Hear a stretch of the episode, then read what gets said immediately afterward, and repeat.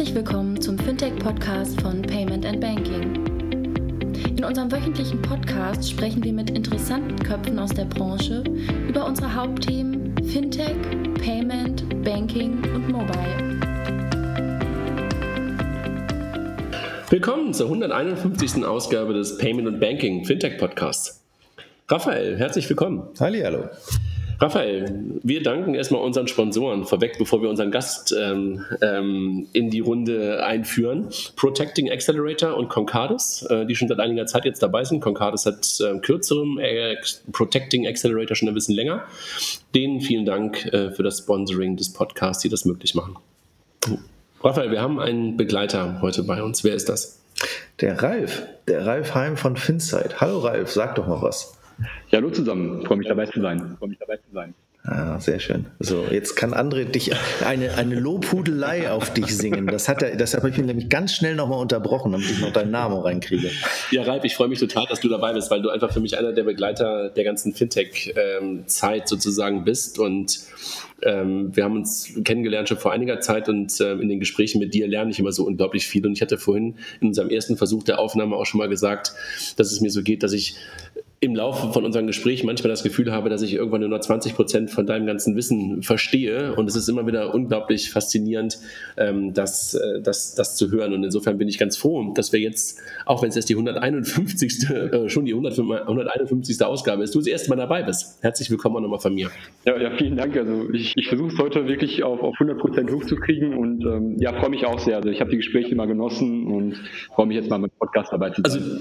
Also, Ach, weißt du, du musst nicht bei mir 100% schaffen. Wenn die Hörer 100% hören, ist es viel wichtiger. Wenn es bei mir 50% bleiben, das, das ist meine normale Quote.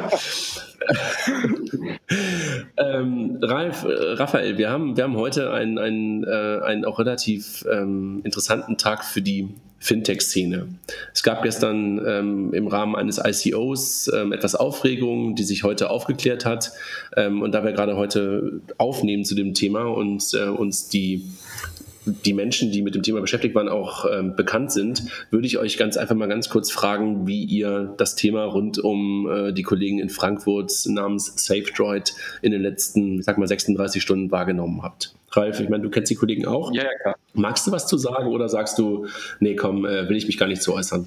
Ja, ich, ich glaube halt, jeder, jeder Unternehmer steht halt äh, tagtäglich vor Fragen, die irgendwie heißen, bin ich jetzt eher jemand, der versucht, sehr sauber zu sein, sehr, sehr geradlinig mit meinem Geschäft, ähm, äh, versuche ich eher, äh, sag ich mal, äh, äh, stabil zu sein, oder ist es, will ich mal irgendwie komplett was Neues versuchen, was komplett Feuerwerkartiges in die, in die Presse treiben. Und ähm, ja, die Entscheidung hier war, glaube ich, sehr hart am rechten Rand und ähm, aus meiner Sicht auch etwas übers Ziel hinausgeschossen, weil es geht am Ende des Tages, ist das Unternehmen, was Geldanlage äh, nahe Themen macht und damit Verantwortung für aktuell über 40 Millionen, wenn ich das richtig im Kopf habe, äh, hat, ähm, von Menschen, die Geld gegeben haben. Und da finde ich das schon echt ein, ein starkes Stück, weil ehrlich gesagt, ich kenne jetzt auch eine Weile oder ich kenne jetzt die Firma eine Weile und ich war dann doch selber nicht sicher, was es genau ist.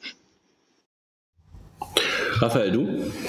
Ich schließe mich Ralf an. Ich würde es vielleicht ein bisschen härter formulieren. Ähm, es geht um Financial Services, es geht um Geld, ähm, es geht vor allen Dingen um Vertrauen in die Branche, es geht um Vertrauen an Geldanleger, es geht aber, gerade weil es auch ein ICO war, es geht um Vertrauen in das Konstrukt ICO als Fundraising-Methode, ähm, was eh schon angeschlagen ist aufgrund der sagen wir mal, lustigen Sachen, die da manchmal passieren oder gerade in den USA in letzter Zeit passiert sind. Ich glaube, damit tut man sich keinen Gefallen. Ähm, es wäre, glaube ich, was anderes gewesen vom Timing her, wenn man das gestern gemacht hätte und im Laufe des Tages das halt auch nachdem der Shitstorm quasi loskam, sofort aufgelöst hätte, 24 äh, Stunden darauf zu warten und dann irgendwie bis um 10 Uhr morgens und morgens nicht aus dem Bett kommen, um das um irgendwie um 8 Uhr morgens aufzu, äh, aufzulösen, finde ich persönlich halt einfach, da hat man es ein bisschen überzogen. Was ich schade finde, ich glaube, dass man damit viel Aufmerksamkeit generiert hat, sicherlich. Ob das jetzt gute Aufmerksamkeit ist, ist das immer noch diese, es gibt ja auch immer diese mehr, es gibt keine schlechte PR, ähm, was ich tatsächlich für ziemlich einen Schwachsinn halte. Ähm, ich finde es schade. Ich muss ganz ehrlich gestehen, das Ökosystem braucht das genau nicht ähm, weil das Einzige, was du damit befeuerst, sind die Skeptiker, die sagen, äh, das sind alles pubertierende äh, Egomanen, die da rumlaufen, die irgendetwas machen. Ähm, ich glaube, das braucht diese Branche nicht. Vielleicht sage ich auch noch ein, zwei Sätze dazu, weil mich hat es wirklich sauer gemacht. Ich habe gestern im Laufe des Tages das natürlich mitbekommen und da dachte ich so, mein Gott, vielleicht ist es ja wirklich ein Hack, dann ist es einfach echt bitter und, und, und äh, kann man immer noch sagen, schlecht, ähm, schlechte IT oder sowas, aber sowas kann einfach irgendwie passieren in so einem ganzen Umfeld. Als sich dann mehr und mehr abzeichnete, dass das eher so geplant aussah, ähm, wurde ich einfach sauer. Sauer deshalb, ähm, weil Ralf, wir sind ja beide auch schon echt länger jetzt in dieser Fintech-Szene unterwegs und haben halt, glaube ich, beide sehr stark dafür gekämpft, dass wir halt Vertrauen bekommen. Vertrauen von Menschen, ähm, mit denen wir zusammenarbeiten. Das können halt etablierte sein, große sein. Das können auch sozusagen Endkunden irgendwo sein. Ähm, und dieses Vertrauen wird halt damit auf einen Schlag ähm, in ich sag mal einfach jedenfalls erstmal gefährdet. Und ähm, das zu, zu Kosten von allem, zugunsten von maximal einem. Und ähm, das ist einfach nicht fair.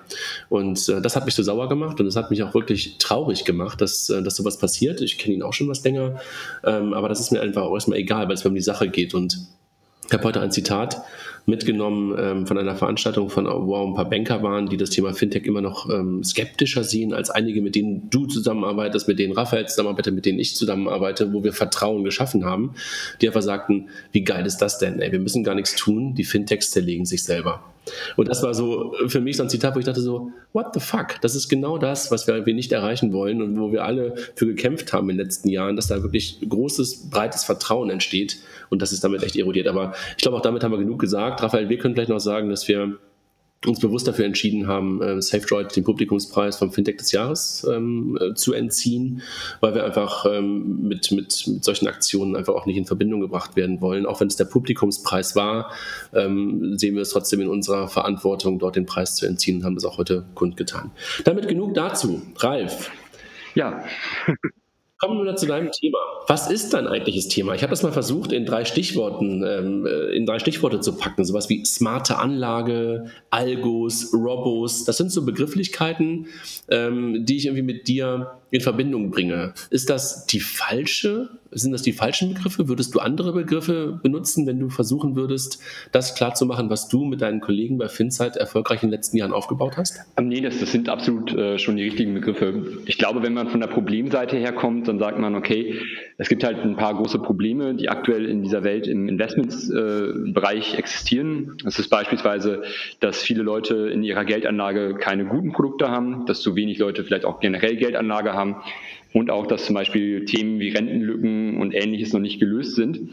Und auf einem ganz abstrakten Level sind wir dabei mit Technologie genau diese Probleme zu lösen, indem wir, sagen wir mal, Dinge miteinander verzahnen, ähm, die, die ähm, in, einer, in einer analytischen Engine quasi Optimierungsvorschläge generieren und auf der Basis dann auch klassisch Anlagemanagement und Discretionary Portfolio Management Services ähm, ermöglichen, die Banken wiederum aufbauen. Raphael, du guckst gerade an die Decke. Wir sehen uns heute mal. Wir sitzen uns gegenüber. was nimmst du daraus mit? Hast du verstanden, was Ralf macht? Nur wieder die 30 Prozent. Ich arbeite noch mal Also im Wesentlichen, vielleicht, vielleicht im Wesentlichen, wir sind, ähm, wir sind Softwareanbieter für Banken. Da fangen wir vielleicht mal an. Und was seit einigen Jahren geht, und das ist ja das, was auch Andres, ähm, also deine Firma ausmacht, Figo, ist halt, dass man Konten, Depots ähm, verknüpfen kann mit Finanzdiensten. Jetzt gibt es in anderen Ländern noch weitere Dinge, die man verknüpfen kann. Äh, man kann zum Beispiel die äh, Pensions, also gesetzlichen betrieblichen Renten mit verknüpfen. Es gibt dann noch Themen, die man verknüpfen kann, wie beispielsweise Immobilien, also die Vermögensgegenstände, die ein Endkunde hat kann man heutzutage digital relativ gut abbilden, kann auf der Basis auch Preise, zum Beispiel von Marktdatenanbietern für die Bewertung der Aktien, die du hast, für die Bewertung der äh, Depot, äh, der, der Bonds, die du hast, kann man von, ähm, von quasi Marktdatenanbietern was holen. Für die Bewertung einer Immobilie kannst du von, ähm, von äh, zum Beispiel auch Marktdatenanbietern schon Informationen halten. In manchen Ländern gibt es so gesetzliche äh, Datenbanken dafür, die aktuelle Preise halten. Und so, was wir eigentlich machen, ganz einfach gesagt, ist, wir bilden die gesamte Vermögenswelt eines Kunden ab. Und auf der Basis fangen wir an, Analytik aufzubauen, also analytische Empfehlungen aufzubauen. Unsere Software, genommen, wenn ich, mhm. wenn ich, einmal kurz einhacke, äh, beschreibst du ja gerade eigentlich etwas, was ein Family Office für ganz, ganz Reiche tut, oder? Genau, genau. Also das ist, das ist genau das, wo, wo es auch heute schon solche Applikationen gibt. Und mhm. ähm, was aber, was aber heute, im, was halt, was halt darauf entstehen kann, ist ja noch viel, viel weitreichender. Also wenn wir einmal ein vollständiges Finanzprofil von Kunden haben, ähm, sein, sein Lebensprofil auch quasi kennen und wissen, was für eine Risikotragfähigkeit, was, was er also ein Risiko verkraften kann, können wir immer mehr die Algorithmen so einsetzen, dass wir ähm, Vermögensverwaltung und ähm, äh, aber auch zum Beispiel Rentenplanung, solche Applikationen vollautomatisiert, äh, ähm, individualisiert, also wirklich für den Menschen zugeschnitten ähm, äh, anbieten können. Und das wiederum, das ist eine Software, die wir anbieten für Banken und Versicherungen und mittlerweile auch Asset Manager, die halt die nutzen, um ihren Kunden wiederum einen, eine Lösung anzubieten, die aber vollkommen unterschiedlich aussehen kann von Bank zu Bank. Also im Wesentlichen sind wir eine Engine im Hintergrund, die eine, äh, die eine Analytik ermöglicht für das Thema Finanzen. Ralf, hilf mir. Äh, das, was du sagst, hört sich alles sehr stimmig an, aber das, was in meinem Kopf vorgeht, ist, warum hat eine Bank sowas heute noch nicht?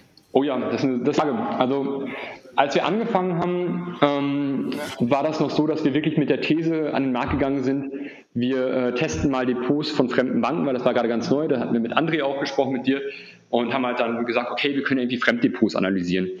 Ähm, allein dieser Prozess, der ist, das ist für Banken nicht der klassische Prozess. Der klassische Prozess für eine Bank ist heute, man geht zu der Bank, man ähm, guckt sich an, äh, wie der Kunde, was der Kunde für Ziele hat vielleicht, man führt ein Beratungsgespräch durch, man erfasst einige dieser Informationen auch on, ähm, on offline, aber es sind in der Regel nicht dieselbe Informationstiefe. Also der, der sagt dann, ich habe noch ein Depot bei der Sparkasse, da habe ich 30.000 drauf.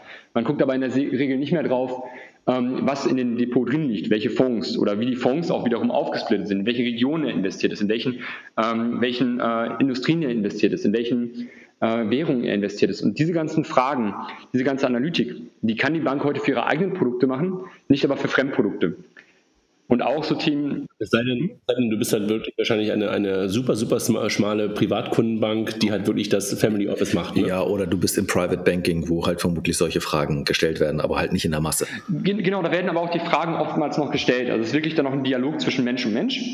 Und wenn, man, wenn ihr euch mal überlegt, ähm, wie viele Informationen man eigentlich über eine Depot-Schnittstelle ähm, beziehen kann oder über ein Konto beziehen kann, um den Kunden zu modellieren, zu analysieren und darauf einen Service anzubieten, dann sind das innerhalb von einer, einer Sekunde, zwei, drei Sekunden, über die man den API-Call macht, halt eine, eine, sag ich mal, eine wesentliche Potenz dessen, was halt ähm, äh, die, ähm, der Bank oder der Mitarbeiter oder der Mensch in einem in einer Stunde Gespräch schon alleine äh, herausfinden kann über den Kunden.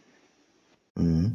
Jetzt hilf mir mal bei, bei einem Argument. Mhm. Ich weiß, wir haben gleich noch ein paar, paar andere, aber lass mich mal kurz ein paar andere oberflächlichere Fragen, aber ich will mal kurz in die Tiefe abhauen mit dir.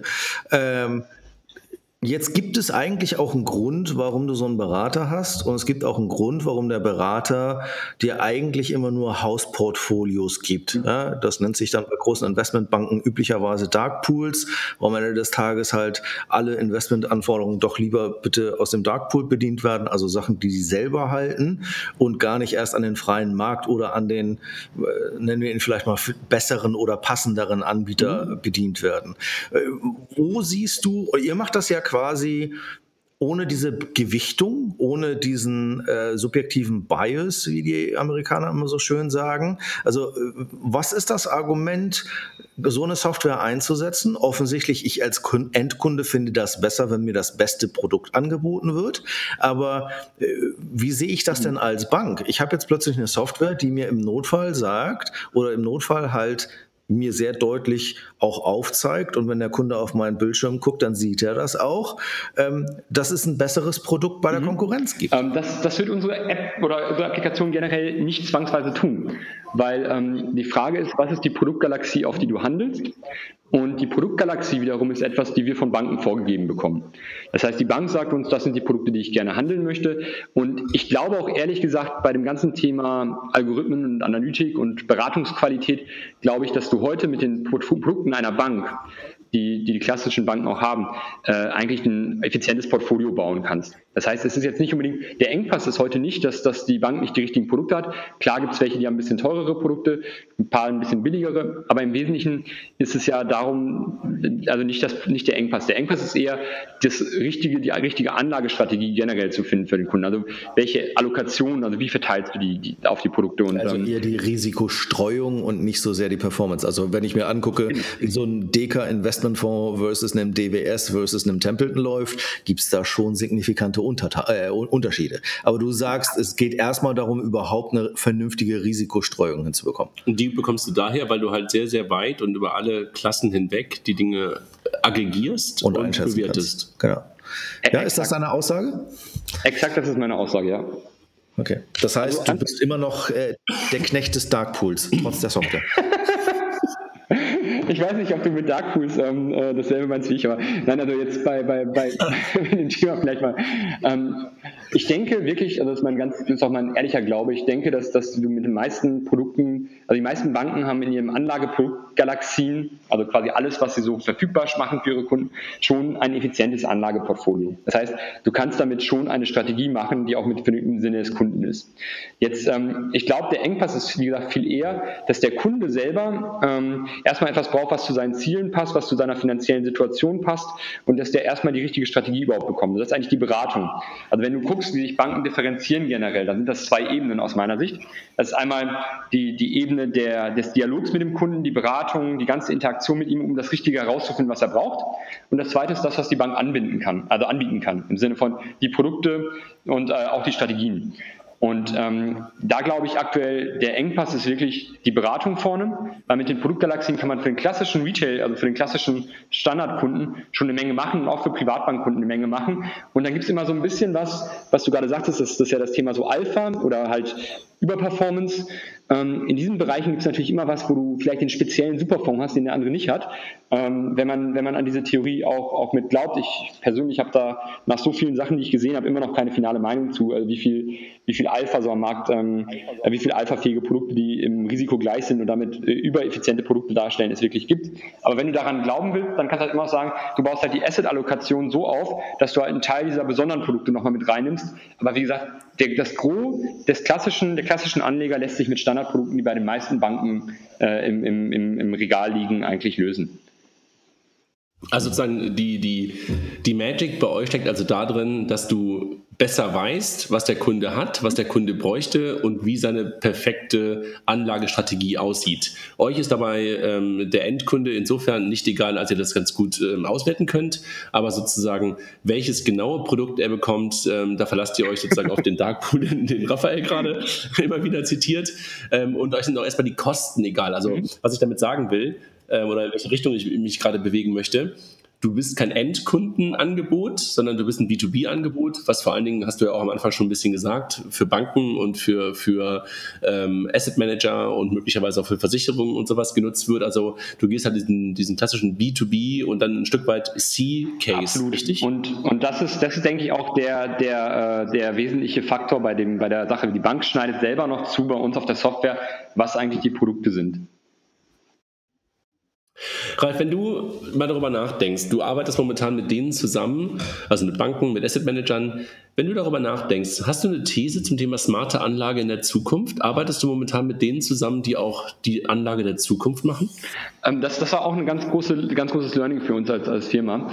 Es gibt auf dem ganzen Markt völlig unterschiedliche Banken und völlig unterschiedliche Versicherungen. Das kennt ihr wahrscheinlich auch aus eurer Erfahrung. Halt, es gibt, ähm, wir nennen das immer die Powerful Banks, die halt, ähm, sag ich mal, sehr äh, äh ABG haben, aber auch wirklich innovationsfreudig sind und die halt ähm, wirklich auch neue Wege gehen wollen. Dafür gibt es dafür in jedem Land nicht so viele. Ähm, und dann gibt es halt eher die Banken, die, die eher so MeToo sind und sagen, irgendwie Digitalisierung, da müssen wir auch mal was machen und äh, äh, Hauptsache günstig und äh, und das sind halt so diejenigen, bei denen es in der Regel nicht so gut klappt mit uns. Das heißt, wir machen das zwar auch mit, aber der Fokus liegt wirklich auf den Powerful Banks und da sind wir jetzt mittlerweile dabei, eher äh, international zu gucken. Also haben jetzt auch ähm, mittlerweile in, in, Österreich, Schweiz, Belgien, Niederlande und in Luxemburg ähm, die ersten Test, äh, Test äh, Proof of Concepts laufen. Und ähm, das ist eher jetzt unsere Strategie, wirklich Powerful Banks, Banken, die es auch ähm, in vielen Jahren noch geben wird, weil die halt auch diesen Schritt gehen und Innovationen mitgehen. Also das heißt, also, du sagst, äh, Banken sind auch in der Zukunft diejenigen, ähm, die das Thema smarte Anlage ähm, auch ein Stück weit beherrschen werden und gegenüber dem User, gegenüber uns ähm, meistens am Frontend sind. Ja, das ist, das ist eine These. Also es kann, also ich kann schon mir vorstellen, dass auch die Asset Manager gerade noch von, von, von, sag ich mal, eher, eher von, von der Seite dann nochmal kommen. Ähm, aber äh, es können auch Plattformen. Also du meinst, hm? du meinst ein Stück weit, lass mich das einmal, einmal kurz einhaken. Asset Manager sind für dich so die BlackRocks dieser Welt oder, oder wer, wer, wer, wer sind für dich die Asset Manager, damit wir unseren Hörern, die nicht alle so tief in dem Thema drin sind, auch ein Gefühl dafür geben, was der klassische Asset Manager ist, den sie möglicherweise schon mal gehört haben. Genau, also BlackRock, BlackRock ist auf jeden Fall einer der, der ganz großen da. Vanguard kommt jetzt bald ähm, nach Deutschland und dann merkst du halt auch, dass so ein paar andere äh, große Amerikaner gerade kommen. Was man vielleicht trennen muss, es gibt noch die, die kleineren Vermögensverwalter, ähm, so, so teilweise Unternehmen mit, mit, ähm, mit äh, 5 bis 30 Leuten oder noch kleiner, ähm, die äh, zähle ich jetzt damit nicht so dazu. Okay. Ralf, wenn du, wenn du auf euch guckst, seid ihr eher ein Produkthaus oder bist du eher eine Projektcompany, eine Consulting-Company? Also ganz klar Produkt. Ähm, wir, wir haben selber eine Software as a Service, die halt aus sechs Modulen besteht. Das heißt, erstes Modul ist quasi die Connection. Da haben wir Standardanbindungen an, zu den API-Aggregatoren, also Figo zum Beispiel, ähm, zu ähm, den Marktdatenanbietern wie Thomson Reuters, Morningstar, FactSet und Co. Wir haben also ähm, dann analytische, also finanzmarktanalytische äh, äh, Algorithmen auf unserer Software. Ähm, wir haben äh, Allokationsmodelle auf unserer Software, also bauen auch, bilden die Allokation der Bank in unserer Software ab, also wie die eigentlich ihre Strategie machen möchte. Hm, wir haben ähm, dann noch so Trigger zu, und Standardschnittstellen zu Abwicklungssystemen. Das sind dann zum Beispiel sogenannte Portfolio-Management-Systeme oder Brokerage-Systeme oder Drittbanken. Und ähm, also bringen wir eine ganz große Menge out of the box mit. Was natürlich in unserem Business klar dabei ist, du äh, sprichst mit Banken und jede Bank ist so ein bisschen anders. Also hast du auch immer einen Implementierungsaufwand. Äh, also du musst auch immer gucken, dass du erstmal sowas, sowas an den Start bringst. Du musst das individuelle Frontend der Bank ähm, äh, integrieren. Das war auch ein relativ ungewöhnlicher Schritt, den wir als, als FinZeit relativ früh gegangen sind, dass wir halt kein eigenes Frontend aufbauen. Weil wir gesagt haben, okay, wenn eine Bank, ähm, die Deutsche Bank wird nicht dieselbe Lösung haben wie die Commerzbank. Und ähm, deswegen muss man immer so ein bisschen das eigene Frontend mit anbinden, das eigene Portfolio-Management-System mit anbinden. Aber auch da wird es immer effizienter, immer schneller und wir merken auch, dass wir die Implementierungszeiten äh, immer mehr runterkriegen. Ähm, also wir haben noch ein Rest Projektthemen auf jeden Fall, aber sind von der Firma her eine Produktfirma. Ich bin immer noch, je mehr du darüber sprichst, äh, habe ich immer mehr Fragezeichen. Wenn ich eine Bank wäre und ich kaufe mir jetzt deine Software, äh, dann würde ich die vermutlich kaufen, weil ich denke so, oh, das ist toll für meine Vertriebsunterstützung. Ja, also du bist das Salesforce für die Banken, irgendwie sowas in die Richtung und äh, du gibst mir halt gute Tipps. Aber je mehr du mir erzählst, je mehr Schnittstellen, äh, die du gerade nennst, desto eher frage ich mich, haben die noch alle Tassen im Schrank, diese ganze Algorithmik und diese ganze Bewertung ihres Kunden nicht in-house zu machen? Ist die Frage, was du als Inhouse siehst und was nicht. Also erstmal, was ganz wichtig ist, wir halten niemals Informationen über den Kunden. Also im Sinne von äh, persönlichen Informationsmerkmalen. Das heißt, bei uns auf der Software wird nicht identifiziert, wer der Kunde mit Namen oder ähnlichem ist. Also wir, wir wissen nicht, wer das ist am Ende des Tages. Ähm, das heißt, ähm, mhm. was wir dann haben, ist, dass Banken auf unserer Software eigene Regeln definieren können, wie sie den Kunden analysieren können. Also zum Beispiel, sie können Regeln definieren, ähm, dass sie, wenn ein Kunde ein gewisses, einen gewissen Immobilienanteil im Vermögen hat, dann soll das passieren. Wenn zum Beispiel der Kunde ein gewisses Risikomaß überschritten hat, dann soll das, dann soll das passieren. Und diese Regeln kann sich die Bank selber in-house festlegen. Verstanden, aber die Analyse und die Einordnung und die Zuordnung und die Gewichtung aus den Algorithmen kommt ja aus deinem Algorithmus, nicht aus dem Bankalgorithmus. Mhm. Sowohl als auch haben wir beides. Also die Bank kann da schon auch vollständig parametrisieren, wie unsere Software das analysieren soll. Okay, wie oft hast du diese Unterhaltung? ähm, wir haben sie tatsächlich relativ häufig, ähm, aber eigentlich auch immer mit demselben Output, weil am Ende des Tages steht jede Bank immer wieder vor Fragen wie Make or Buy. Und ähm, bei der Frage äh, äh, sind wir irgendwo ein bisschen dazwischen, weil unser System ist halt sehr stark anpassbar. Das heißt, man holt sich nicht irgendwie eine Blackbox von draußen an, sondern man hat, ja. man hat schon irgendwie was, was auch an die kompletten Banklogiken implementierbar ist und anpassbar ist.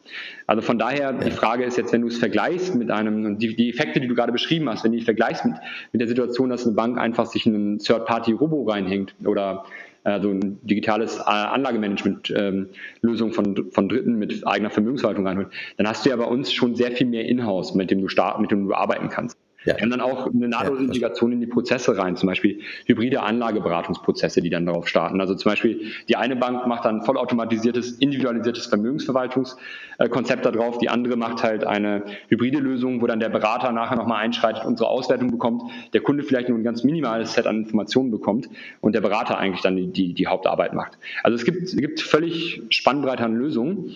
Und ich glaube am Ende, dass die, die, Kernkompetenz der Bank ist es, mit dem Kunden zu sprechen mit ihm zu interagieren und ihm die Sachen zu, äh, die Sachen auch analytisch zu präsentieren und zu sagen, das und das empfehle ich dir. Und diese Empfehlungen, wie gesagt, zum Beispiel die Produktgalaxien, aber auch äh, die, die Regeln, die die Bank selber ranlegen kann, die macht die Bank ja selber. Mhm, verstanden. Jetzt äh, hattest du ja auch gesagt, es gibt so zwei äh, Klassen an Banken. Mhm. Ähm, ich mach's mal vielleicht ein bisschen polarisierenden. Äh, die, die zugehört haben und die, die sitzen bleiben. Ähm, die, die zugehört haben, äh, wie oft hast du gesehen, dass sobald sie sehen, was sie mit ihren Kunden machen können, weil offensichtlich machst du die Daten und die Algorithmen ja nicht zum Spaß, sondern du willst ja daran erkennen, was noch mhm offen ist oder was es noch an Lücken gibt oder vielleicht auch, was systematisch immer wieder nicht gemacht wird. Ähm, wie oft passiert danach ein Aha-Effekt und die Leute sagen, oh cool, jetzt weiß ich das alles, jetzt wollen wir bitte noch XYZ haben.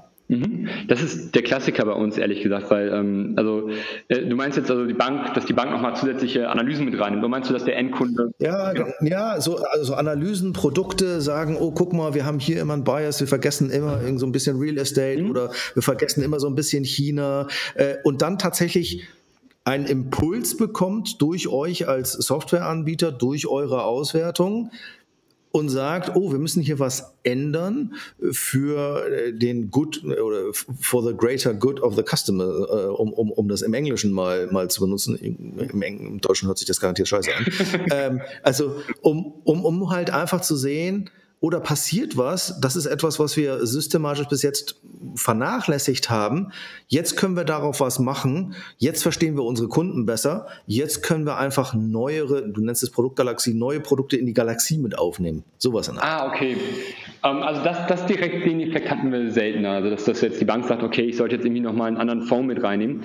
Das ist seltener. Was wir, was wir öfter haben, ist, dass die Banken, dadurch, dass sie jetzt die, die Posts auch von anderen Kunden analysiert haben, oftmals denken, okay, vielleicht muss ich dem Kunden noch irgendwie das und das erklären oder diese, diese Auswertung geben. Vielleicht macht es Sinn, dem nochmal, zum Beispiel hat es vorhin Kosten erwähnt, mal eine Auswertung für Kosten in den Produkten zu geben oder eine, eine Auswertung zu geben, wie er global diversifiziert ist oder ähm, vielleicht auch mal die Meinung meines Investment Officers, also sogenannter Chief Investment Officer, CIO in Banken, der halt die äh, Investmentstrategie äh, definiert, einfach mal die Meinung von denen zu einzelnen Themen mit reinzuspielen. Das sind so Themen, mhm. die sehen wir öfter, dass wir halt merken, wir fangen erstmal an mit einer reinen ersten Aggregation und dann gehen wir weiter und sagen, was ist eigentlich das, was deine Kundengruppe, die du heute hast, äh, noch interessieren würde und was für, was für Features kann man denen zur Verfügung stellen. Ähm, wie gesagt, die Produktgalaxie selber eher seltener. Das hört sich für mich immer noch sehr top-down an. Das hört sich immer noch danach an, es gibt äh, irgendwie so äh, einen Menschen, der sitzt im Elfenbeinturm, der hat sich eine Strategie ausgedacht und äh, der presst die jetzt nach unten durch. Wie oft siehst du das von unten nach oben? Also wie oft siehst du das, dass Leute sehen, oh guck mal, die Kunden machen das anders. Offensichtlich mögen die das anders, offensichtlich wollen die das anders. Äh, wie weit ist das, was ihr macht, Input für den Elfenbeinturm? Absolut total. Also das ist, ähm, das ist im Prinzip sind wir jetzt, wenn wir Top-Down, Bottom-Up haben, so als Planungswelt, dann ist das jetzt so das Gegenstromverfahren, genau. wenn man das, wenn du das auch kennst. Ne? Genau. Also wir haben wir haben quasi die eine Sicht, der CIO sagt, Japan ist irgendwie nicht mehr so gut oder sagt halt, ähm, liebe, liebe Kunden in der, in der, in der Automotive-Industrie erwarten jetzt geringere Wachstumsraten. Das ist so das, was er heute macht. Und dann gleichzeitig sieht er aber auch, okay, in den Depots, in, über allen, alle Banken hinweg hat der Kunde beispielsweise jetzt ähm, ein, ein deutlich höheres Exposure, äh, also ein deutlich höheres Risiko in einer Industrie, als wir das erst gedacht haben, ne? als wir das bisher gesehen haben bei unseren eigenen Kunden. Mhm. Und dann kannst du halt anfangen zu sagen, okay, hm, wenn das so ist, vielleicht fahren, fahren, wir eine Kampagne drauf, die den Kunden darüber aufklärt. Mhm. Also von daher, ähm, für die Bank sind das natürlich super interessante Datenpunkte auch, wenn man erstmal anfängt, das Vermögen zu aggregieren. Und das beste Beispiel von allen ist immer noch die Immobilienthematik, weil ähm, wenn du heute auf einen Robo-Advisor gehst oder ein Beratungsgespräch führst, dann ähm, hast du oftmals einen Schieberegler oder die, die Frage, äh, wie viel Geld möchtest du denn investieren? Oder wie viel Geld hast du denn? Mhm. Und ähm, wenn du diese Frage erstmal beantwortet hast, dann hast du ja gesagt 20.000 oder sowas. Ähm, jetzt ist aber die Welt, in der wir Vermögen verknüpfen, also Konten, Depots, Immobilien, wir haben auf einmal ein viel, viel schärferes Bild über den Kunden und seine tatsächliche Anlage. Mhm. Und wenn du jetzt vorher vergleichst, du hast 20.000 gesagt, dann kann der, der Berater dem Kunden maximal sagen, du, mit so viel Geld, du, äh, maximal sechs Tage Quote. Das ist schon echt viel. Mhm. Also äh, Anlagequote in Aktien meine ich. Während wenn du jetzt halt ja. wirklich das Gesamtvermögen kennst und merkst einfach, okay, der Kunde hat nicht 20.000, der hat tatsächlich irgendwie ein Gesamtvermögen von irgendwie 750.000 Euro, davon sind noch Immobilien, davon sind noch ne, ähm, diverse Sparkonten und sowas, dann kannst du auch überlegen, vielleicht macht was ganz anderes für dich Sinn. Und dann kannst du ihn halt fragen, was ist denn eigentlich so dein Ziel, wann wolltest du mal in Rente gehen oder solche Fragen und kannst auf der Basis dann wirklich aussteuern, was, was, was ähm, viel besser zu dem Kunden passt als diese Frage 20.000 und äh, jetzt kannst du 6.000 Euro in Aktien machen. Mhm. Wie haben die Wanden Danken das denn bis jetzt gemacht? Ist dein die Wettbewerb? Banken meinst du oder die Wampen? Die Wampenbanken, freudscher Versprecher, wie immer. Ähm, ist deine Konkurrenz nicht eigentlich ein Excel-Sheet oder das Gehirn des Beraters? Exakt, exakt, ja. Also das, das Gehirn des Beraters ist sogar ein Freund. Also es ist sogar gut, weil ich glaube, das Gehirn des Beraters kann durch viel mehr Informationen viel, viel besser eingesetzt werden. Also ich bin gar kein Freund davon, dass wenn wir jetzt sagen, wir digitalisieren Anlageberatung als Prozess, dass, ähm, dass jetzt irgendwie Berater weniger wert sind, sondern ganz im Gegenteil, die können viel gezielter auf Kunden zugehen, wenn die diese Informationen haben.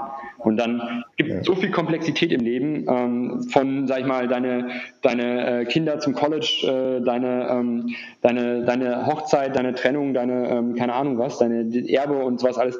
Du kannst ja nicht, oder Stand heute würde ich das nicht alles in die Maschine geben sondern es wird immer mehr in die Richtung gehen, dass du halt eigentlich diese Basisarbeit, diese Informationserfassung, dass du weißt, was der Kunde für eine Ausgabenstruktur hat, dass du weißt, was er im Konto liegen hat, was er im Depot liegen hat, wie viel seine Immobilie gerade wert ist, diese ganzen Informationen automatisiert erfasst, aber die eigentliche ähm, Strukturierungsleistung im hochindividuellen Fall zu dem Berater geht. Und ich denke, das ist was, was wir von Privatbanken ähm, angefangen, aber auch runtersehen immer mehr, dass halt die Beratung selber ein viel, viel intensiverer Prozess dadurch wird.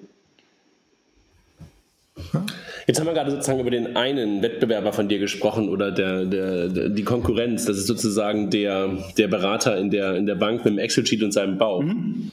Was ist denn dein klassischer Wettbewerb, wenn du jetzt ähm, auf den Markt guckst und deine, deine Produkte anguckst, die du hast? Gibt es Wettbewerb für dich momentan oder seid ihr ziemlich unique mhm. unterwegs? Also wir, wir, kommen ja aus der ganzen Ecke, die da heißt Robo-Advice. Ne? Also das heißt im Endeffekt ähm, digitale Geldanlage. Dass wir jetzt sowas mit Aggregation und Analyse machen, da sind, sind wir momentan meines Wissens nach äh, noch die einzigen, oder zumindest waren wir die ersten, vielleicht gibt es mittlerweile auch andere. Ähm, aber so in dem Form für die Vermögensberatung eingesetzt, kannte ich, kenne ich es jetzt noch nicht. Ähm, Im klassischen Robo-Advice haben wir natürlich, ähm, konkurrieren wir um dieselben Digitalbudgets teilweise von Banken. Das heißt, äh, dort gibt es dann ehemal, also, also etablierte Softwareanbieter auch, die schon seit vielen Jahren am Markt sind, ähm, da gibt es dann jetzt so neuerdings äh, so digitale Vermögensverwalter, die teilweise mit einem, mit einem Pricing mit Assets under Management reingehen, also zu 0,x Prozent, dafür aber alles umsonst einrichten. Ähm, und ähm, da gibt es dann jetzt so. Ähm, okay, also sozusagen ganz, ganz, kurz, also die sozusagen eher auf so einem Software-as-a-Service-artigen Modell über Assets under Management abrechnen und nicht wie ihr so eine Mischform machen aus Software plus Projekt, ja? Ja, genau, das ist, das ist, also das ist sogar gar nicht der große Unterschied. Der große Unterschied ist einfach, die sind halt Vermögensverwalter per Lizenz. Okay. Das sind dann Modelle, die wirklich Vermögensverwalter sind und dann source die Bank quasi ihre komplette Vermögensverwaltung aus. Also der Effekt, den, den du, Raphael, gerade meintest, wo du sagtest, das, uh, das ist aber intensiv, ne, ist da halt deutlich größer, weil du halt wirklich den kompletten Prozess rausgibst. Ja. Ähm, ähm, das ist so die, die zweite Gruppe. Die dritte Gruppe ist immer noch ähm, so, dass, sag ich mal, die, die Bank es gar nicht macht oder selber macht. Das ist eigentlich noch der größte Wettbewerb, um ehrlich zu sein. Ähm, weil der, die Frage, also das, was wir technisch können, ist grundsätzlich für alle Banken super interessant. Also wir haben selten den Effekt, dass jemand sagt, du, das ist ja totaler Blödsinn, das, das wird, braucht es nicht in der Welt sondern eher, dass man halt sagt, ähm, gut, wir müssen uns halt ansehen, ähm, ob wir das jetzt machen, wann wir es machen äh, oder ob wir nicht erstmal was Einfacheres machen, ob wir überhaupt schon dafür so, so weit sind. Das ist so eher der größte Wettbewerb. Ralf, kannst du darüber sprechen, wo ihr momentan mit euren Lösungen live sind? Oder ist das etwas, das du sagst, will ich gar nicht sagen, ähm, sondern ich bin so unsichtbar und äh, auf der anderen Seite so, so super, aber gleichzeitig so unsichtbar, dass ich gar nicht darüber reden möchte? Äh, tatsächlich ist das ja ein bisschen unser Claim, ja. also wir, wir, wir, wir sind, ähm, wir sind, wir sind äh, derjenige, der quasi im Hintergrund ist. Also wir sind jetzt nicht irgendwie die, die, ähm, der, der, der, der jetzt irgendwie ähm, ein eigenes Frontend oder der, der jetzt irgendwie ganz tolle Kooperationen jede Woche announcen möchte. Ähm, das ist, wir sind ein Softwareanbieter. Wir sind ein Softwareanbieter und in der, der Region fühlen wir uns auch wohl. Ähm, wir haben äh, auch so ein bisschen den Plan nach wie vor, dass wir sagen, wenn wir eine gewisse äh, äh, Need am Markt verspüren, dass wir darüber reden müssen mehr, dann fangen wir damit an. Also aktuell läuft das auch so ganz gut. Wir haben super Wachstumszahlen und es gibt aber immer wieder so ein paar Kunden, die natürlich auch über uns reden. Das war dann irgendwie vor zwei, drei Jahren war das mal so die Deutsche Bank, äh, die dann viel mit uns in der Presse war. Ähm, jetzt zuletzt war es halt die ABN AMRO mit dem Prospery, was, was denke ich auch ein super spannender Case ist, weil äh, es in der Form äh, einer der ersten Cases ist weltweit, also einer der ersten Lösungen weltweit, die halt Fremddepots mit integriert in die Vermögensbetrachtung und auf der Basis Beratung anbietet. Ähm, und das sind dann natürlich auch so Fälle, wo wir uns freuen, wenn die Banken über uns reden, weil ähm, die, äh, das natürlich auch Fälle sind, wo wir sehr gern dabei sind. Aber von unserer Seite aus ist wirklich für die klassische Marketingstrategie ist jetzt so, dass wir gesagt haben, aktuell gehen wir noch nicht mit Referenzen raus, weil wir es A noch nicht unbedingt brauchen für den Vertrieb und äh, weil wir es B auch äh, bewusst sagen wollen, wir sind Softwareanbieter, wir stehen da im Hintergrund. Wenn die Banken uns im Vertriebsprozess fragen, dann stellen wir gerne mal Kontakt her zu einer Bank, mit der wir schon gearbeitet haben. Aber jetzt, dass wir jetzt großartig auf die Webseite viele Namen Namen sprechen, äh, schreiben müssen. Äh, wir, haben, wir haben kein Funding, wir haben da keinen Stress, also wir müssen das nicht tun. Okay. Jetzt siehst du ja viele Daten ähm, und ihr guckt euch diese Daten ja auch an. Ähm, und jetzt haben wir dich auch im Podcast. Jetzt kommst du natürlich nicht raus aus einer, welche Trends gibt es denn gerade in der Geldanlage und im Wertpapierhandel? Also was ist denn gerade schön? Also ich, ich, wie, ich vorhin meinte, also ich meine im Prinzip die Basics ähm, der Geldanlage, wenn du auf Produkte fragst, sind relativ ähm, einfach. Man muss breit gestreut sein, man muss irgendwie ein vernünftiges Risikomanagement für den Kunden haben. Ähm, es gibt natürlich, gerade wenn du Richtung Vermögendere gehst, gerade so ein Trend Richtung Alternative Investments hin, dass du halt auch, sag ich mal, ähm, so Themen wie Private Equity, ähm, Infrastruktur und sowas mit reinnimmst. Ähm, es gibt so den Trend Richtung Trends hin. Da haben wir mal vor einigen Jahren auch was mit Deutsche gelauncht, ähm, äh, wo man halt Investment-Trends äh, mit abonnieren kann. Ähm, das sind so Themen, die kommen immer mal wieder hoch, aber ich glaube, die große Kunst ist eigentlich, dass das Investment oder auch Geldanlage, an sich ist es ja ein Hintergrundthema.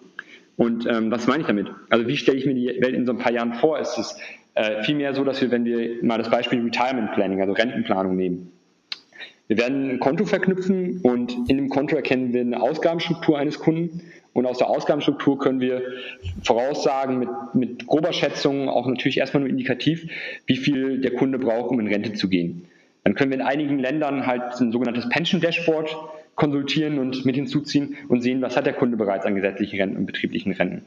Dann können wir im nächsten Schritt ähm, eine, ähm, eine, äh, eine Delta-Analyse machen, also zu sagen, was fehlt ihm eigentlich, damit er in Rente gehen kann. Und können auf der Basis hin Vorschläge generieren, ob er jetzt 207,40 Euro im Monat sparen muss um halt eben seinen heute definierten Rentenbedarf zu erreichen.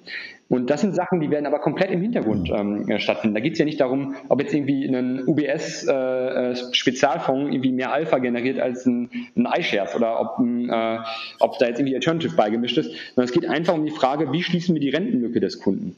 Und das heißt, für mich ist es, dass die ganze mhm. Industrie, die ganze Asset Management Industrie oder Vermögensindustrie sich sehr, sehr lange immer um die Frage des Produktes gedreht hat und nicht um die Frage des Menschen. Dabei ist die doch viel, viel spannender.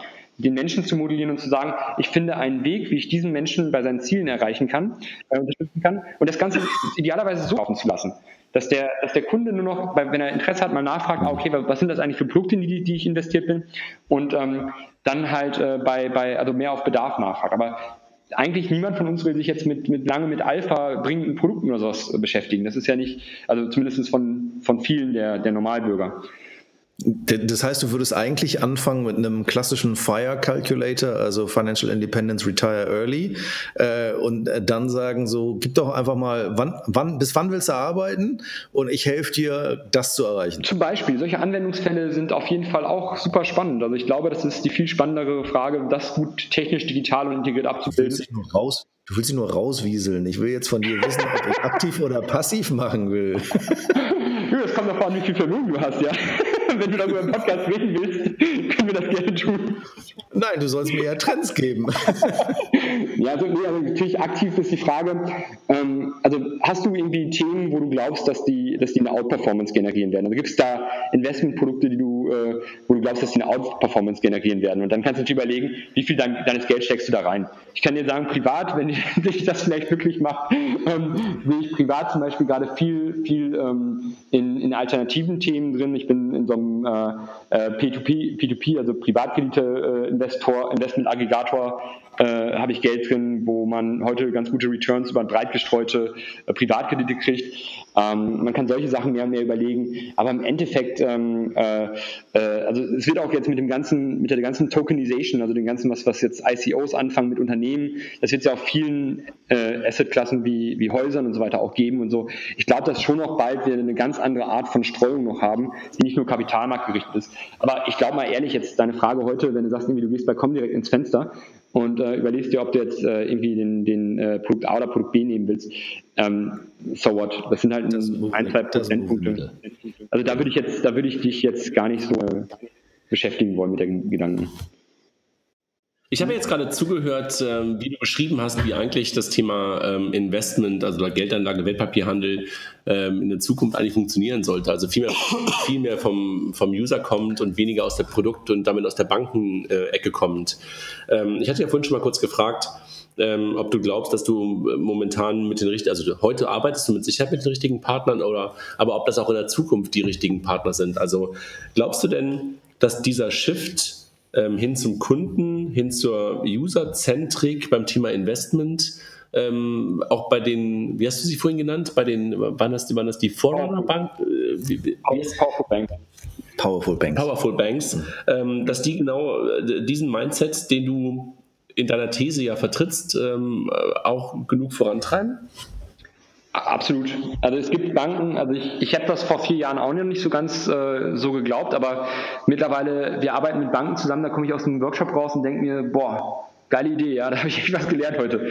Ähm, und ähm, ja, also ich denke schon, dass man, dass das viele schaffen werden. Und äh, die Frage ist jetzt, wenn deine Frage kann ja sein, in die Richtung, werden jetzt die Plattformen von der anderen Seite kommen und Algorithmik und Anlagen quasi übernehmen. Ähm, ich denke, die Banken haben anders als in anderen Domänen, haben die Plattformen noch keinen Informationsvorteil hier. Meinst du, die, darf ich mit einmal kurz einhaken? Also wenn ich darüber nachdenke, ja, also wenn ich an, an Amazon denke, die ja momentan eigentlich für mhm. alles herhalten müssen, lassen sie uns jetzt, jetzt deshalb auch hier wieder benutzen ähm, die wissen doch nahezu alles über mich. Und wenn ich über sowas wie Motto-Investment nachdenke und wenn ich darüber nachdenke, ähm, dass jemand möglicherweise weiß, wie viel Geld ich für bestimmte Dinge ausgebe und wie viel Geld ich möglicherweise für bestimmte Dinge auch noch zurücklegen sollte, dann weiß Amazon mhm. doch so unglaublich viel von mir. Und dort in einem Checkout nicht nur die Kreditkarte zu kaufen und meine Bonuspunkte, die ich aus dem Kreditkartenkonsum ähm, herausziehe und einzulösen, sondern auch möglicherweise noch ein Anlageprodukt oder ein Pensionsprodukt zu, abzuschließen liegt für mich so dermaßen nah, dass ich, dass ich mir das total gut vorstellen kann, mhm. dass plötzlich Amazon sozusagen zum, zum Aldi des Fondsanbieters wird. Wisst ihr, was ich meine? Also den, den, den Massenmarkt, der bei uns ja im Bereich Investment noch nie so richtig angekommen ist, dass der gar nicht von den, von den, äh, von den neuen Sparkassen dieser Welt, also eine ING DIBA oder, oder wem auch immer, ähm, so richtig getroffen wird, sondern dass da ganz andere daherkommen. Glaubst du das nicht, Ralf? Doch, doch, das ist ein sehr guter Punkt. Also gerade diesen Fond-Discount oder diesen Markt, wo du halt, ähm, sag ich mal, vertreibst, ja doch, kann ich mir sehr gut vorstellen, weil am Ende geht es ja um Kundenakquisitionskosten und wenn du einfach zeigen kannst, dass du die Kundenakquisitionskosten so niedrig machen kannst wie kein anderer, dann ähm, wirst du so einen Markt halt beherrschen. Ja, null. Also das ist ja das, ist ja das typische, typische Beispiel der Plattformen, dass die Kunden halt schon da sind. Ja? Und natürlich musst du noch was dafür tun, sie auch von diesem Produkt zu überzeugen. Also hast du nicht wirklich Nullkosten, ja. aber sie gehen ja gegen Null. Ne? Ja, das ist, halt die, das ist halt die große Frage. Und da gibt es jetzt so eine Gegenthese aus der Finanzwelt, die, ähm, die ja immer noch heißt, ähm, äh, quasi, dass Beratung der Kern ist. Und äh, es gibt ja so zwei, zwei grundsätzliche Lager. Es gibt Finanzprodukte, werden verkauft und nicht gekauft. Ne? Also diejenigen, die heißt einfach, musst, die, musst du im richtigen Zeitpunkt einfach drücken. Das ist ja ganz viel bei Finanzvertrieben, so die, diese, diese, dieser Slogan. Oder bei Versicherungen auch teilweise noch. Ähm, ja. Ist halt die Frage, also ob du, ob du nicht irgendwann, weil die Banken haben ein Konto, die Banken können dir eigentlich relativ genau sagen, was du Stand heute zum Beispiel, wenn du jetzt morgen retiren willst, oder ne, können die ja sagen, okay, du, das ist deine Ausgabenstruktur, das ist das, was wir über dich wissen. Wir wissen, wie alt du bist. Wir können jetzt grob aber, sagen. Aber, aber, aber Ralf, da, da, da mal ganz kurz eingehakt und Raphael fängt auch gerade schon an, ganz nervös zu werden. wir, wir, sind ja beide in so einem Alter, der Raphael. Wir haben beide graue Haare, er hat ein paar weniger, aber immerhin sind sie genauso grau wie meine. Ähm, und wir haben beide einen Bauch, schleppen wir vor uns her und, und, und, gehen so auf so ein gewisses Alter zu. Und eigentlich müssten unsere Banken uns ja schon ein paar Mal angesprochen haben, wie sieht es eigentlich aus mit deiner Rentenplanung? Und die wissen eigentlich alles über mich. Ja, und, und, und bei meiner Frau genau das Gleiche. Die hat irgendwie auch eigentlich eine ganz, ganz, ganz coole Bank, wie ich finde, eine von den, von den, von den äh, eigentlich von der Ausgangslage perfektesten Banken für Digitalisierung, machen das noch nicht so richtig gut, aber vielleicht kriegen sie es irgendwann hin. Ähm, da passiert aber echt wenig, obwohl sie die ganzen Informationen haben. Da sind wir wieder beim Thema Datennutzung durch die Bank. Ne? Und ähm, glaubst du wirklich, also deshalb, ich, ich hake da so nach, ich bin da so skeptisch gerade. ähm, ja, ich, also, das ist ja das Heute, also wie es heute ist. Ich meine, noch krasser, Versicherungen haben... Deshalb, deshalb, deshalb, deshalb frage ich ja. Also im Heute, im Heute bin ich noch bei dir, aber wie würde es in der Zukunft aussehen? Also wer ist derjenige, der sozusagen den, den Online-Vertrieb in der Masse ähm, wirklich besetzen wird oder den Vertrieb oder äh, ja, den Vertrieb in, in, der Masse besetzen wird. Mhm. Raphael, du, du, hast gerade noch so den, den Kopf geschüttelt. Nee, ich, ich schüttel den Kopf, weil das, was, was Ralf gerade gesagt hat, das ist so, man hört diese Argumente immer wieder. Ähm, der Kunde weiß das nicht, der Kunde macht das, wir müssen ihm das beibringen, jadi, jadi, jadi. Ähm, ich durfte mir jetzt mal gerade für mm, einen großen PE-Player äh, China ein bisschen genauer angucken. Und wenn du überlegst, dass das ein Milliardenmarkt ist mit Leuten, die null Financial Education haben mhm. und die mit nix Beratung, nix Mensch, sondern blödes Smartphone, yippie und bunt ja, wenn du dir mal anguckst, was die Financial Services von den großen Tech-Titanen da drüben ist und was die so machen und was die im Wealth Management und was die in der Anlageberatung machen, ja, dann möchte ich mal irgendjemanden in Europa finden, der irgendwie auch nur ansatzweise mithalten kann, weil die haben nun mal den größten Investmentfonds weltweit, period. Und das innerhalb der letzten sechs Jahre mal eben kurz aufgebaut Absolut. für einen Markt, der null sophisticated war. Also ich verstehe diese Argumentation nicht, ich verstehe diese Arroganz der Banker nicht mehr die eigentlich mal die Augen aufmachen müssen. Die gucken natürlich immer nach links Richtung Westen, ja, aber auch mal nach rechts gucken und mal schauen, was da eigentlich gerade passiert die zeigen genau, wie man einem nicht so fest, und sagen wir ehrlich, ja, Deutschland ist zwar ein Sparermarkt, ja, aber die Leute investieren tatsächlich auch noch in so etwas wie Sparprodukte. Ja, also das kannst du ja auch irgendwie gleich selbst noch machen. ich kann mein Geld aus dem Fenster schmeißen, das ist einfacher. Ja. Wenn du Inflation mal verstanden hast, dann weißt du auch, dass Sparen nicht so wirklich eine tolle Idee ist. Ich habe auch gerade wieder beigebracht. Ja, alter Schwede, ey. Financial Education one on one. Ja, also äh, ich verstehe nicht, wie man weiterhin noch so etwas machen kann. Du, das, das, da bin ich ja voll bei euch. Ja? Also ich glaube, dass, dass, die, dass, die, dass diese großen Tech-Titanen mit, mit irgendwie ihren Kundenakquisitionskosten, die, die nahe Null sind, wie, wie André vorhin sagte, dass sie natürlich eine ganz andere Bedingungen haben. Und wenn wir nach, nach ähm, China gucken, wo teilweise dann auf, auf kleinen Applikationen, sage ich mal, ähm, äh, Stock-Volumes gehandelt werden, äh, teilweise einfach mal um, um zu testen oder sowas, das ist ganz spannend. Ich habe mir das auch mal angesehen. Und ähm, ich glaube, dass dennoch die Banken, wenn sie es jetzt richtig machen, ich meine, du hast halt den ganzen Informationsschatz des Kunden über, die, äh, über das Konto. Das heißt, wenn du es richtig machst, das jetzt richtig spielst und quasi das, die, die, Finanz, die Schnittstelle zum Kunden so besetzen kannst, dass du halt seine Vermögenslage richtig erfasst und analysierst und dem halt auch auf der Basis Vorschläge über, übergeben kannst, solange es diese Angebote noch nicht in Deutschland gibt, senkst du die Kundenakquisitionskosten. Wenn du die Kundenakquisitionskosten, weil wie, wie funktionieren die Tech-Player ja eigentlich? Die gucken sich ja oft Länder an und sagen sich, hm, in das Land gehe ich rein, da sind die Kundenakquisitionskosten gering, aber die Margen hoch. Ist ja teilweise ganz simples Business 101, ne? Ähm, und ich ja. glaube einfach, wenn du jetzt als Bank anfängst, ein, ein gutes System zu schaffen, also, ich hatte letzte Woche George zum Beispiel, da fand ich ganz toll, wo man einfach viele Sachen in den Hintergrund legt, aber die Finanzberatung daraus auch triggert zum Beispiel. Ähm, dann glaube ich schon, dass man die Kundenakquisitionskosten signifikant senken kann. Nur es muss halt auch jetzt klar werden langsam, dass das, der, dass das das Spiel ist, auf das wir uns bewegen. Akquisitionskosten senken, das kann man machen durch guten Service oder durch halt, äh, durch halt wirklich reine Webskalen. Und ähm, das muss jetzt passieren, weil sonst, sonst kommen wirklich die, die großen Tech-Buden Tech rüber. Und äh, das, das Ding, bin ich voll bei euch. No, noch, noch eine weitere provokante Frage, weil du kennst den Markt ja. Ähm, wir haben ja in Deutschland haben wir ja jede Menge Strubbelbanken, ne? also vermutlich auch ein bisschen zu viele. Wie vielen von diesen Playern ähm, traust du das zu, dass sie diesen Trend rechtzeitig mhm. erkennen und rechtzeitig reagieren? Mhm, sehr gute Frage, weil ich glaube in Deutschland, ich weiß nicht, 3000 Banken, glaube ich, mit allen Sparkassen, Volksbanken und so hatte ich mal eine Zahl. Ähm, das werden wenige von denen sein. Also ich glaube wirklich, dass ähm, auch die Skaleneffekte, die du erhebst, ähm, im, in der Kundenstelle, also die Kundenakquisitionskosten, ähm, die Skaleneffekte, die du auf Kostenseite heben wirst perspektivisch. Ähm, wir haben in Deutschland einen Markt, der ist, der ist anders als jeder andere äh, in Europa. Der ist viel fragmentierter. Wir haben viel, viel mehr Banken als, als sonst irgendwo. Und ähm, das führt halt auch dazu, das wird dazu führen, dass wir hier gerade in Deutschland eine riesen Konsolidierung erwarten. Und wenn wir gucken, wer sind so die digitalen Champions eigentlich in jedem Land, dann. Ähm, du musst nicht Namen nennen. Mir reicht, mir reicht eine Zahl. Also theoretisch, ich glaube, der Markt könnte runtergehen auf 30, 40 Banken über die nächsten 20 Jahre. Könnte ich mir vorstellen. Und, okay, und von denen, die es tatsächlich hm? kapieren, tatsächlich auch, die 30 würden es auch komplett, komplett kapieren? Meine Zahl wäre irgendwie ja. deutlich kleiner. Meine Zahl, ich, ja, wenn wir ganz alle ehrlich sind, ne, also normal, normal tendieren solche Märkte sogar gegen, gegen Zahlen im einstelligen Bereich. Wenn man alle Kriterien von makro, äh, mikroökonomischen, makroökonomischen Analysen so herzieht, dann kommt man immer auf eine gewisse Marktzahl von effizienten äh, Marktteilnehmern. Ähm, nee, also ich, ich denke auch, die, die, Zahl, die du hast, äh, die, wird, die wird klein sein. 2030 ist wahrscheinlich optimistisch geschätzt. Und aber, aber mal ganz kurz, Jungs, wenn, wir mal ehrlich sind, wenn wir uns den deutschen Markt gerade mal angucken und wir mal ähm, so tun, als wenn Sparkasse 1 ist und die Volksbanken 1 sind, hm haben wir noch nicht mehr als 25 relevante Banken. Ja, deshalb will ich ja von ihm eine Zahl haben, die im einstelligen Bereich Frage, ist. Frage, was ist eine relevante Bank? Ja? Du, hast, du hast jetzt gerade zum Beispiel Privatbanken, gibt es noch einige auf dem Schirm hat. Da gibt es sicherlich auch nochmal 20 alleine heute. Ähm, dann hast du so diese Spezialbanken, ne? also so äh, Banken, die gezielt für, für Medizinberufe, ähm, für Beamten da sind.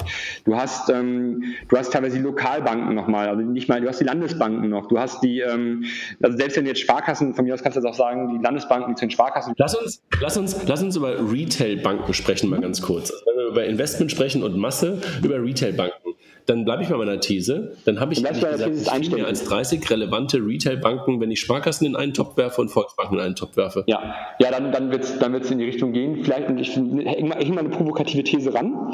Das sind nicht unbedingt nur deutsche Banken, die wir heute schon haben, in ein paar Jahren. Ne, da, da, da bin ich völlig bei dir.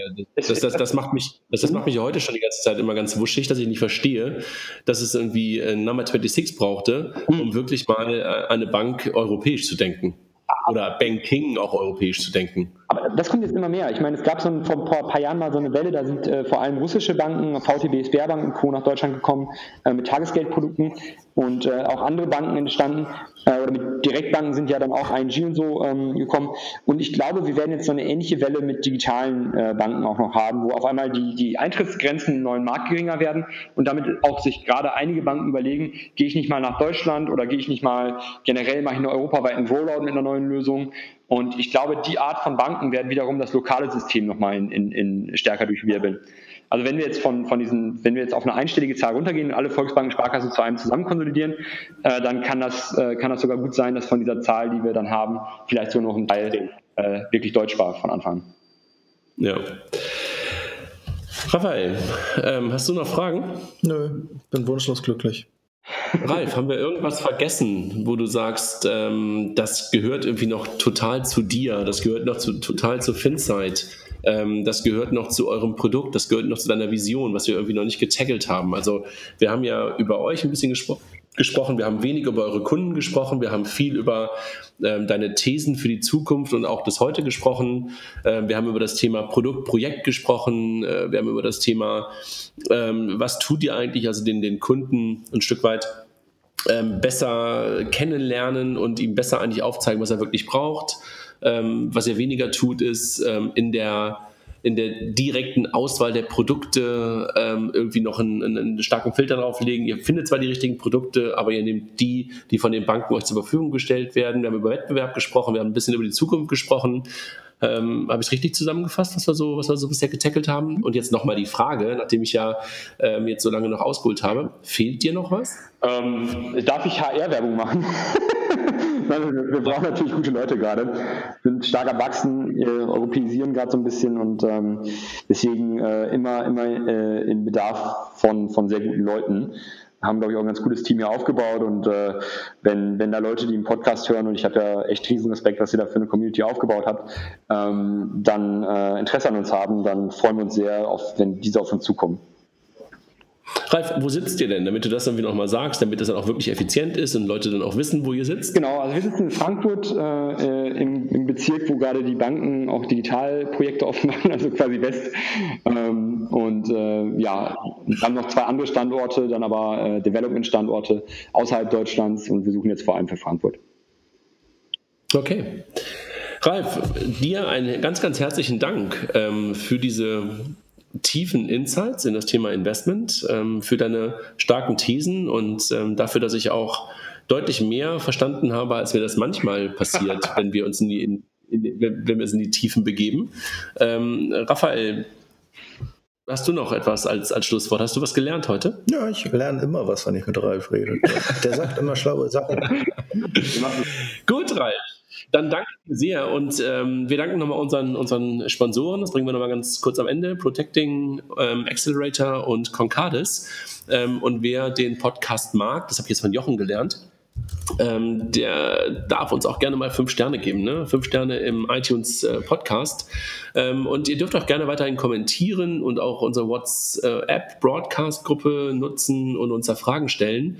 Und das, da interessiert uns auch die Meinung, weil wir letzte Woche einen Dienst gestartet haben, dass wir unsere Artikel mittlerweile, wenn sie etwas länger sind, auch vorlesen und als ähm, Podcast bereitstellen. Da würden wir ganz gerne wissen, ob ihr das gerne im Podcast-Stream haben wollt oder ob wir dafür eine eigene Gruppe aufmachen sollen, also einen eigenen Stream aufmachen sollen. Das können wir uns gerne mal als Feedback geben. Ähm, aber wir haben ansonsten gehört, gehört, dass das Vorlesen von längeren Artikeln irgendwie der eine oder andere noch ganz interessant findet. Ähm, also nicht irgendwie wie jetzt heute eine Stunde zuhören, sondern nur drei bis sieben oder acht Minuten. Ähm, da gibt uns gerne Feedback und gerne Sterne. Und ähm, Ralf, nochmal dir herzlichen Dank. Danke euch beiden. Tschüss. Ciao. Ciao.